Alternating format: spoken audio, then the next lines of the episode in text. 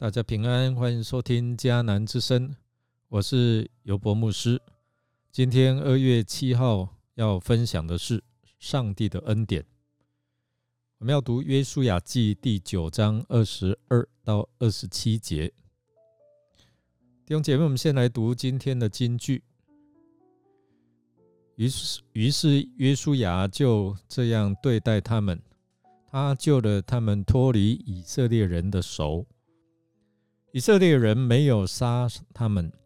那日，约书亚分派他们到耶华选择的地方，为会众和耶华的坛劈柴、挑水，直到今日。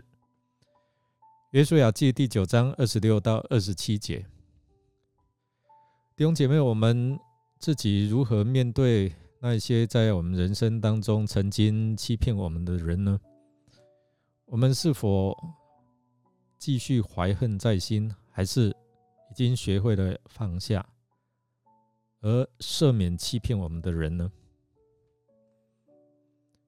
以色列人被欺骗的问题在于，他们没有事先求问上帝。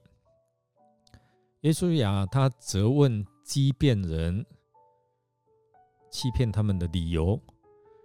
那即便的居民，他们承认，他们以前听到上帝对摩西说要除灭迦南地的居民的应许，所以呢，他们就害怕失去性命。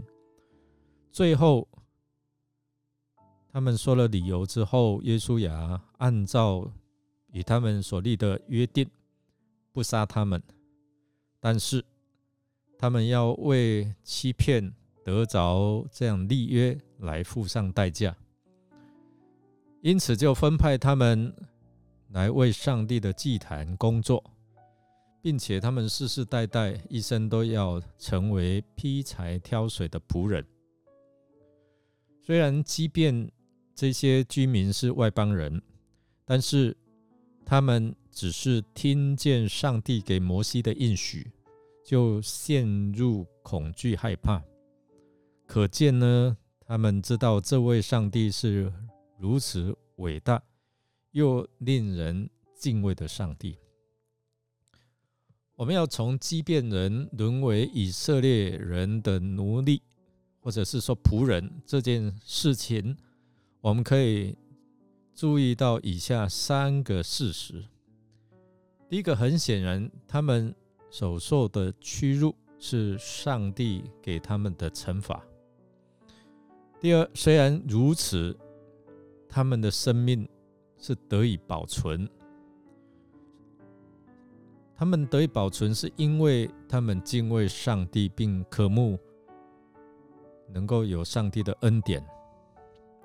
我们从这事件当中也可以看到。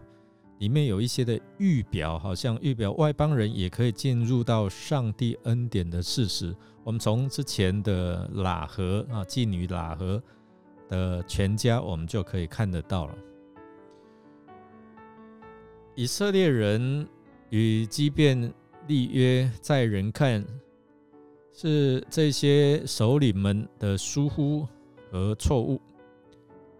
因为上帝告诉他们不能够与这些迦南人立约，但实际上却是上帝呢法爱法外施恩，特意要存留畸变人，显明上帝更美的心意。上帝要借着这一件事情，让百姓在实际的操练中学习敬畏上帝，求问上帝。上帝要存。除灭这些迦南人，是因为他们恶贯满盈。在第二节说，他们同心合意与神要来征战。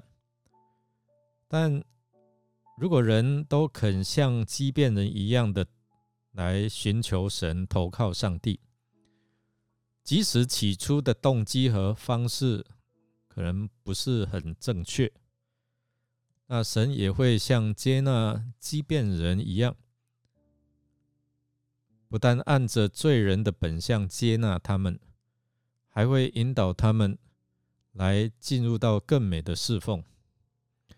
今天上帝已经在恩典里面，让我们借着耶稣基督得着儿子的名分，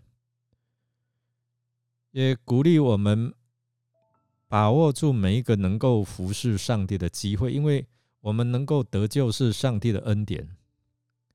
本来我们要因着自己的罪付上代价，就是死亡，但因为上帝的怜悯，给我们有这样的恩典。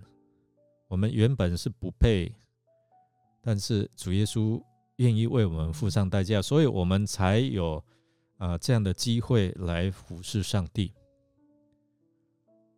我们来默想，我们看见畸变人因为听见上帝给摩西的应许就害怕，你有什么感想呢？你对这位上帝有多少的认识？让我们一起来祷告。亲爱的上帝，感谢您借着耶稣基督在石架上的救赎，能够赦免我们一切的过犯，使我们能够脱离死亡的权势，愿我们能够在圣殿中来服侍你，也能够常常在我们的职场、社区，我们所。接触的人当中传扬你奇妙的救恩，祷告是奉靠主耶稣基督的圣名祈求，阿门。感谢您的收听，如果您喜欢我们的节目，欢迎订阅并给我们好评。我是尤博牧师，祝福您一天充满平安、健康、喜乐。我们下次再见。